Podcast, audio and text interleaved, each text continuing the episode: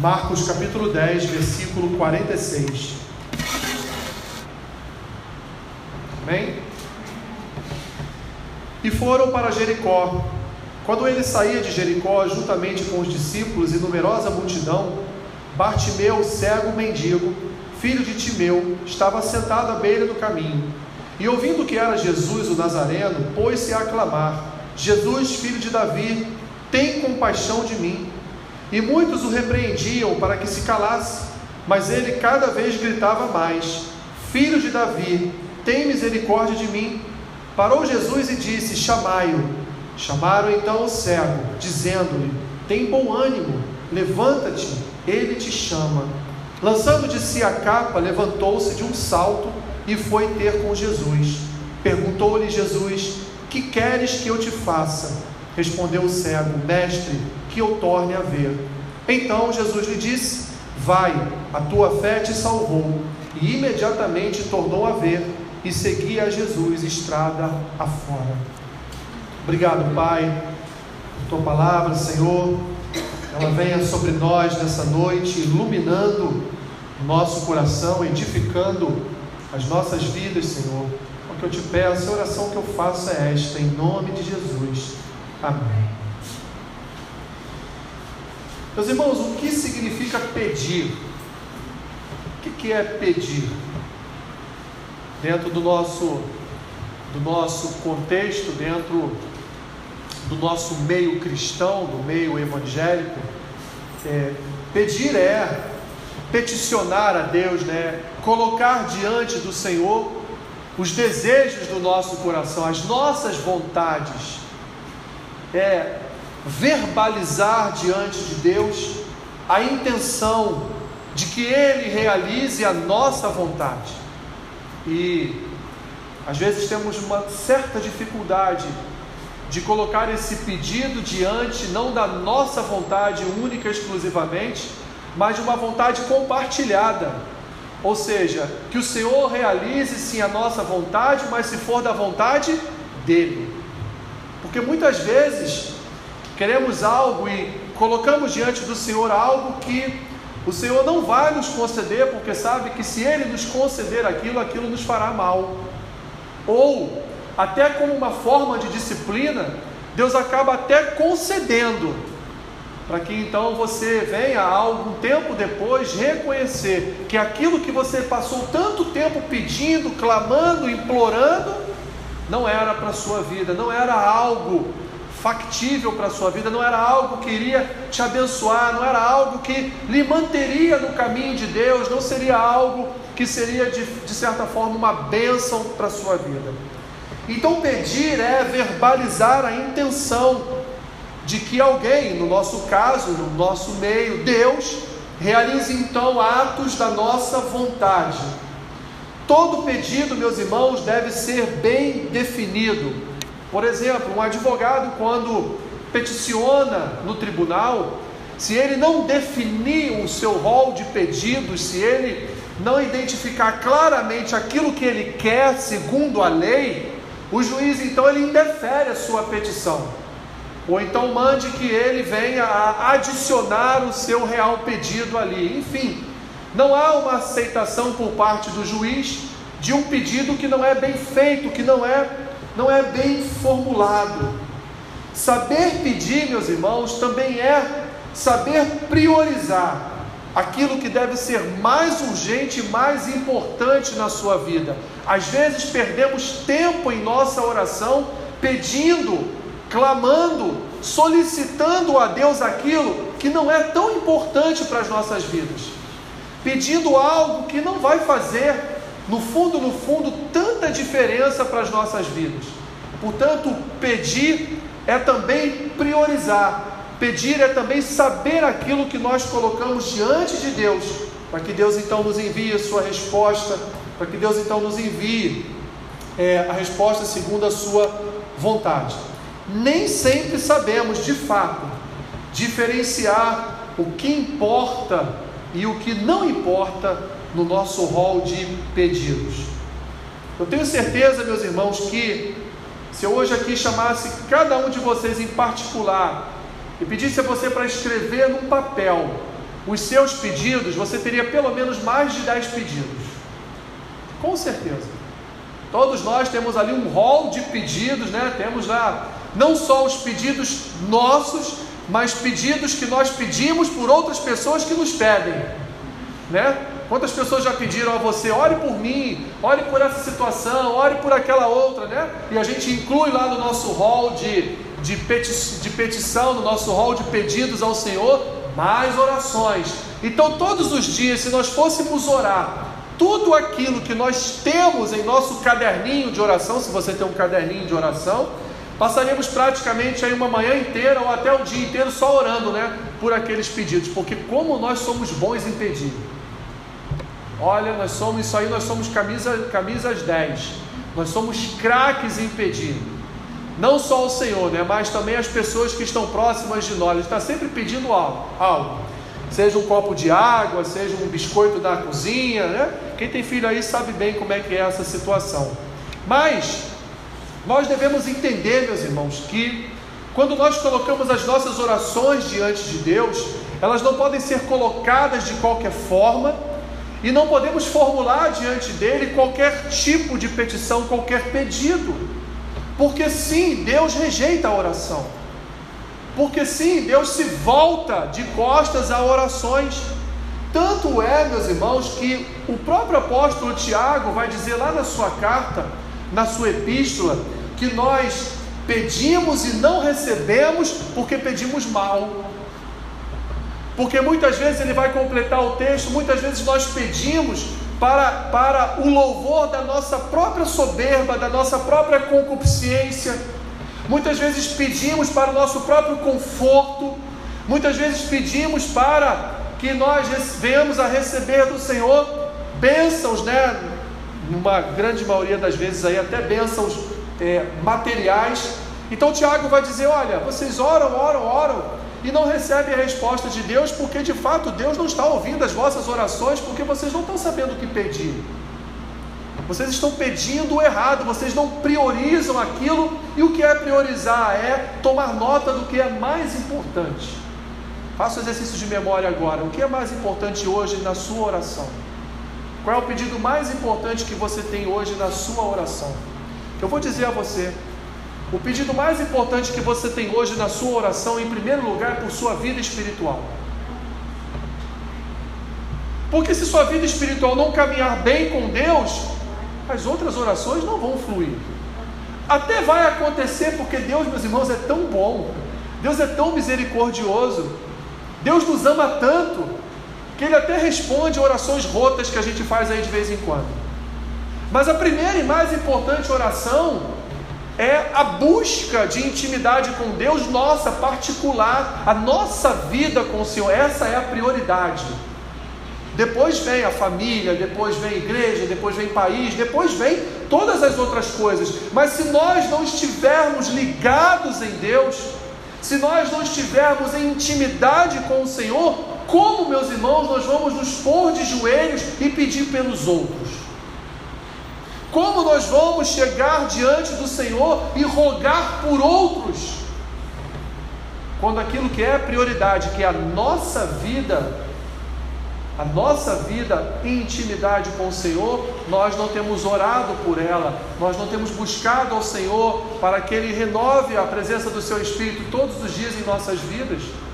A palavra de Deus diz que a cada manhã as misericórdias do Senhor se renovam. Quando você acorda, você pensa nessa palavra? Dificilmente pensamos nela. Dificilmente. Mas todos os dias, quando você abre os seus olhos e com aquela preguiça boa, né? aquela preguiça gostosa, você levanta da cama, a misericórdia do Senhor está se renovando sobre a sua vida. E às vezes a gente nem pensa nessas coisas. Por quê? Porque talvez não seja nossa prioridade ter esse relacionamento tão íntimo com Deus, quando na realidade deveria ser. E o pior disso tudo, nós sabemos o que Deus quer que a gente ore?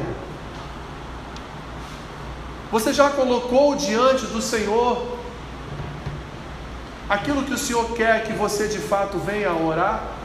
Nós perguntamos a Deus, Senhor, isso aqui de fato é um motivo para eu estar orando? É um motivo, de fato, para eu estar diante do Senhor te pedindo? Muitas vezes nós não sabemos também aquilo que o Senhor tem falado ao nosso coração para que a gente coloque em oração.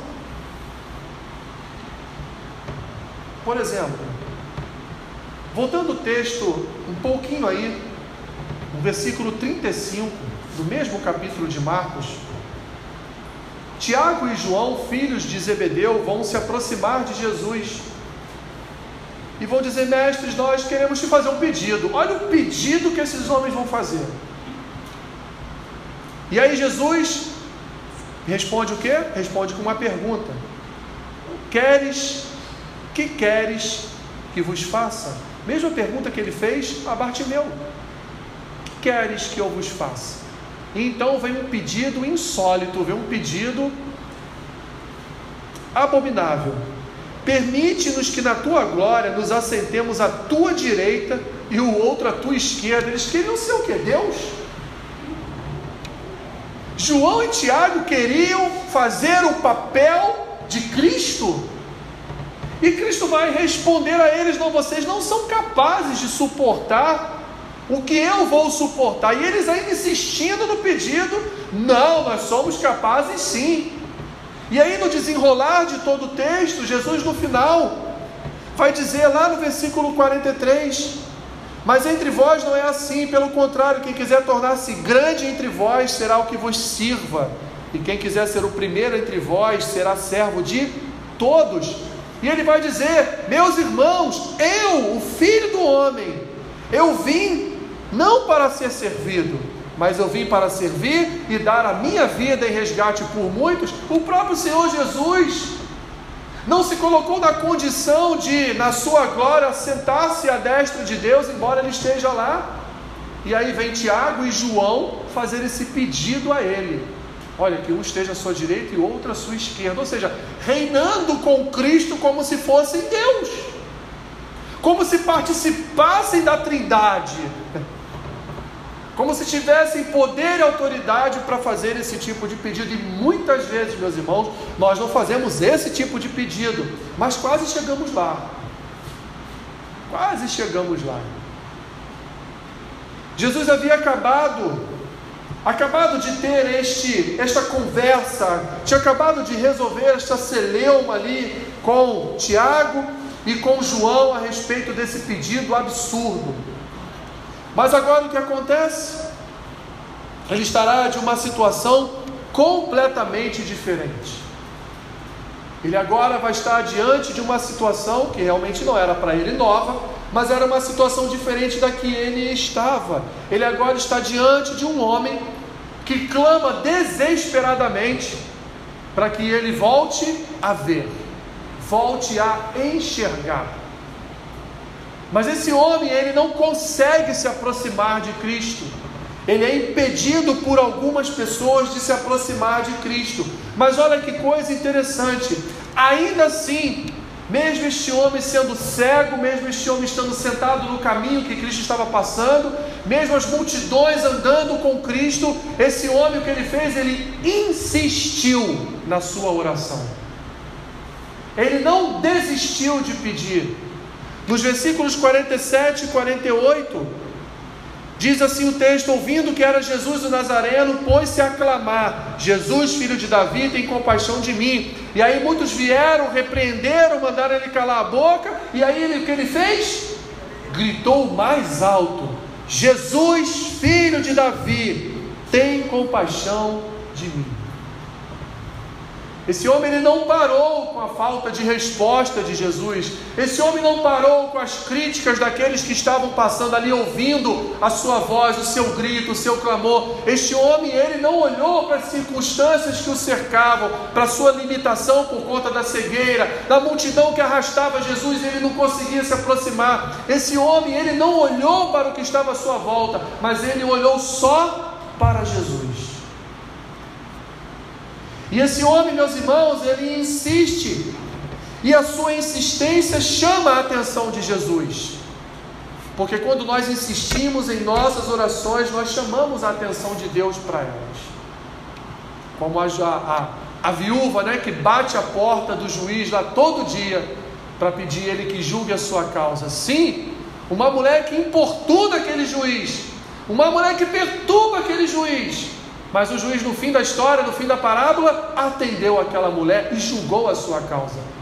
Bartimeu está aqui gritando, clamando, está aqui desesperadamente ali se esgoelando para que Jesus o veja, para que Jesus o ouça mesmo mandando que ele se cale, mesmo mandando que ele pare, mesmo sendo repreendido por todos à sua volta, ele não desiste, ele continua insistindo, ele continua gritando, ele continua chamando por Jesus, e o melhor de tudo é a sua frase. A frase dele é bíblica, é espiritual, é histórica. A frase dele em relação a Jesus ela é completa. Jesus, filho de Davi, tem compaixão de mim. Jesus, da raiz de Davi, tem compaixão de mim. Jesus, o Messias proclamado por Davi nos Salmos, tem compaixão de mim. Esse homem ele acerta na sua oração. Ele não só insiste, ele acerta nas suas palavras.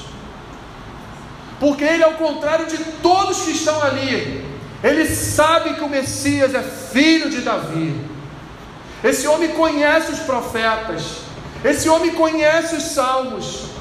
Esse homem não é qualquer homem, um ceguinho ali, mendigo na beira da estrada. Esse homem sabia que quem estava passando diante dele era aquele que um dia criou o universo só com a sua palavra.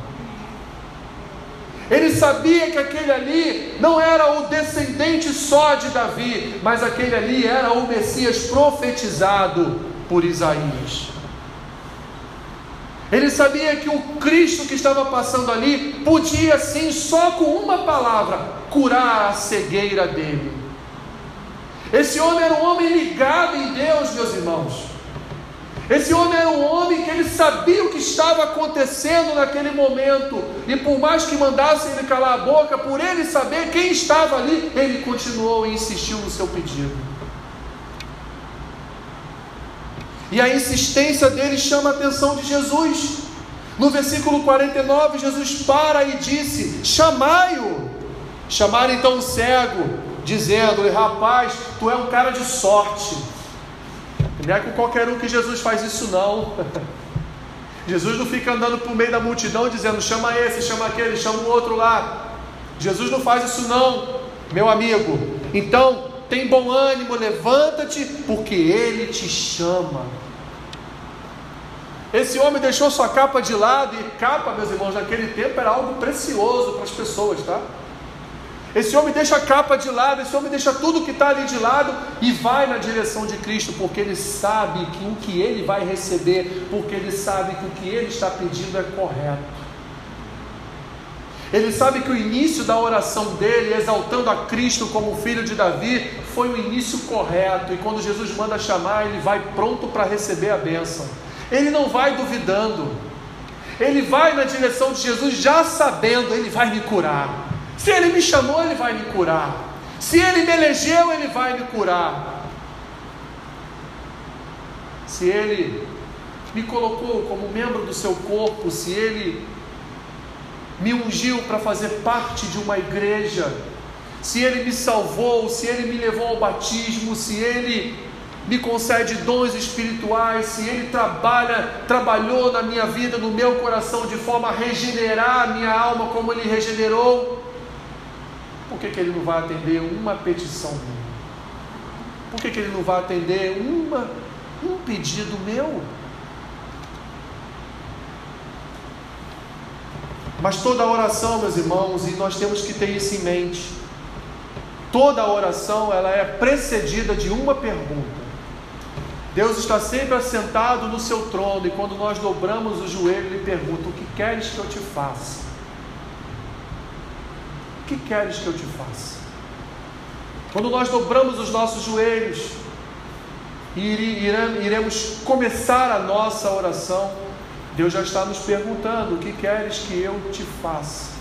Mesmo sabendo o que você quer, mesmo sabendo o que nós queremos. Ou Jesus não sabia que aquele homem queria ser curado da sua cegueira. Lógico que Jesus sabia. Mas Jesus pergunta: o que queres que eu te faça? Deus nos faz essa pergunta, meus irmãos, todos os dias. Porque a resposta a uma oração depende da resposta a esta pergunta. Prioridade: o que você quer que eu te faça? Qual é a tua prioridade?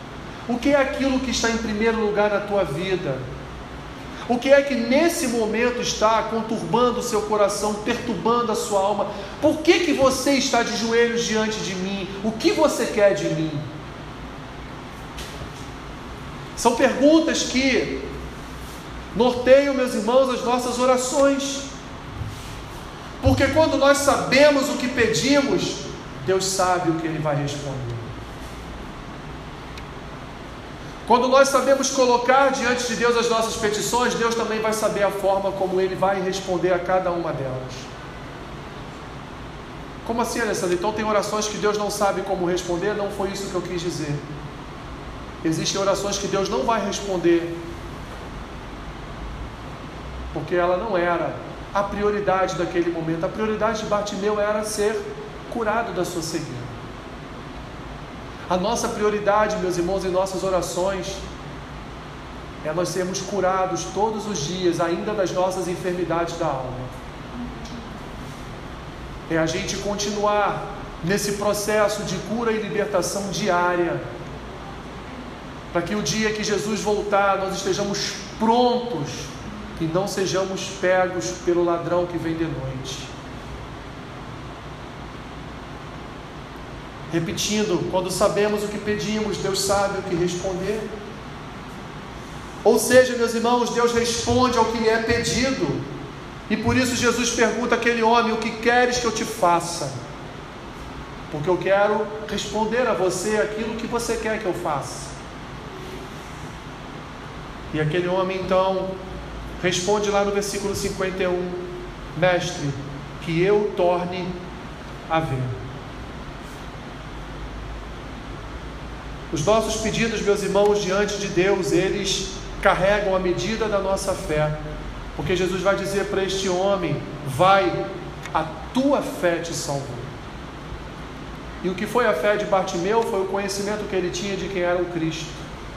Foi a certeza de que se Jesus desse atenção a ele, curaria ele da sua cegueira. Foi a certeza de quando ele lança a capa para o lado e vai na direção de Cristo, a certeza de que ele seria curado. Aquele homem, ele orou e ele tinha a certeza de que Jesus responderia a sua oração. Quando nós dobramos os nossos joelhos, meus irmãos, nós devemos ter a certeza absoluta de que Jesus, filho de Davi, terá compaixão de nós. Quando nós dobramos os nossos joelhos em oração, nós não dobramos apenas para colocar palavras ao vento diante de Deus, mas nós estamos ali em oração diante do Senhor, na certeza de que o Senhor está inclinando seus ouvidos, como diz o salmista, está ouvindo a nossa petição e há de responder a cada uma delas. E quando Deus silencia na sua resposta, é porque é já uma resposta dele. Ele não quer te responder sobre aquilo ali. Por isso que quando nós nos colocamos diante do Senhor em oração, meus irmãos, aquilo ali não é um momento qualquer, é também um momento solene, pois nós estamos falando ali não somente com aquele que foi aqui designado pelo cego Bartimeu, o mendigo Bartimeu, como Davi, o filho de Davi, como Jesus, o filho de Davi, mas nós estamos diante daquele que hoje nós sabemos que, além de ter sido o filho de Davi historicamente, da raiz de Davi, nós sabemos que ele também é o unigênito Filho de Deus. E que ele não derramou o seu sangue na cruz, nem ali entregou o seu corpo à morte, para no futuro não responder às nossas petições, para não ouvir o clamor do seu povo. Lembra lá ainda no livro de Êxodo, lá no início ainda do livro, quando aquele povo já está 400 e lá vai pouquinho anos lá, escravizado pelos egípcios.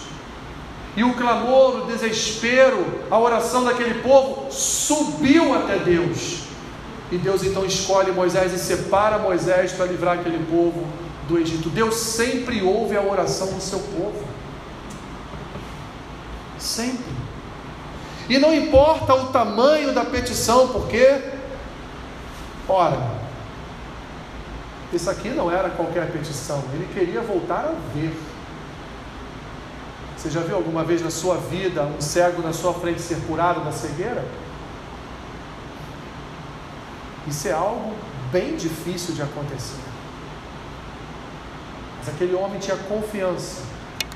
Assim como nós, meus irmãos, também temos. Os nossos pedidos têm que estar ali inseridos à medida da nossa fé, porque Deus não ouve só as nossas palavras, mas Deus sonda os nossos corações. E você nesse momento vai estar ajoelhando para orar por sua família. Creia que a cegueira espiritual da sua casa vai cair por terra. Creia que assim como foi com Bartimeu, também será com o teu filho, com o teu marido, com a tua esposa, com o teu irmão, com o teu pai, com a tua mãe. Deus há de remover as escamas dos seus olhos. Deus há de remover todo o engano. Deus há de remover aquilo que impede, neste momento da sua graça salvadora, chegar até o coração do seu familiar. Agora, quando você dobrar os seus joelhos, ouça a pergunta de Cristo para você nesta noite: O que tu queres que eu te faça? O que você quer que ele faça? Coloque diante dele o que você quer que ele faça nesta noite, a resposta que você quer que ele dê para a sua família, para a sua casa. Coloque diante dele nesta noite, você verá o cego ser curado da sua cegueira. Obrigado, Senhor, por tua palavra. Nós nos alegramos, Senhor, na esperança que temos em Cristo pela fé, de que o Senhor há de levar a tua salvação para toda a nossa parentela. Nós confiamos na tua providência, confiamos na tua graça, confiamos na tua salvação, confiamos no teu bom espírito Confiamos, Senhor, que tu há de realizar e completar a tua obra em nossa casa. Assim agora estaremos dobrando os nossos joelhos e pedindo ao Senhor, especificamente, Senhor, pelas nossas famílias. Entregando a Ti os jejuns, aqueles que jejuaram durante todo este dia, Senhor, com o objetivo de abençoar a nossa casa, com o objetivo, ó Deus, de que a Tua salvação chegue até a nossa tenda. Assim oramos, Senhor, e dobramos os nossos joelhos agora na tua presença. Inclina os teus ouvidos e nos ouça, porque estaremos, Senhor, segunda após segunda, insistindo como aquela viúva, insistindo como Bartimeu, insistindo como tantos outros que estão registrados na tua palavra. Senhor, nós não desistiremos da nossa casa, porque nós cremos no teu poder cremos na tua autoridade, nós cremos nas tuas escrituras, Senhor. Portanto, responda-nos. Não estamos lhe pedindo nem ouro nem prata, estamos te pedindo salvação para nossa casa. Em nome de Jesus. Amém.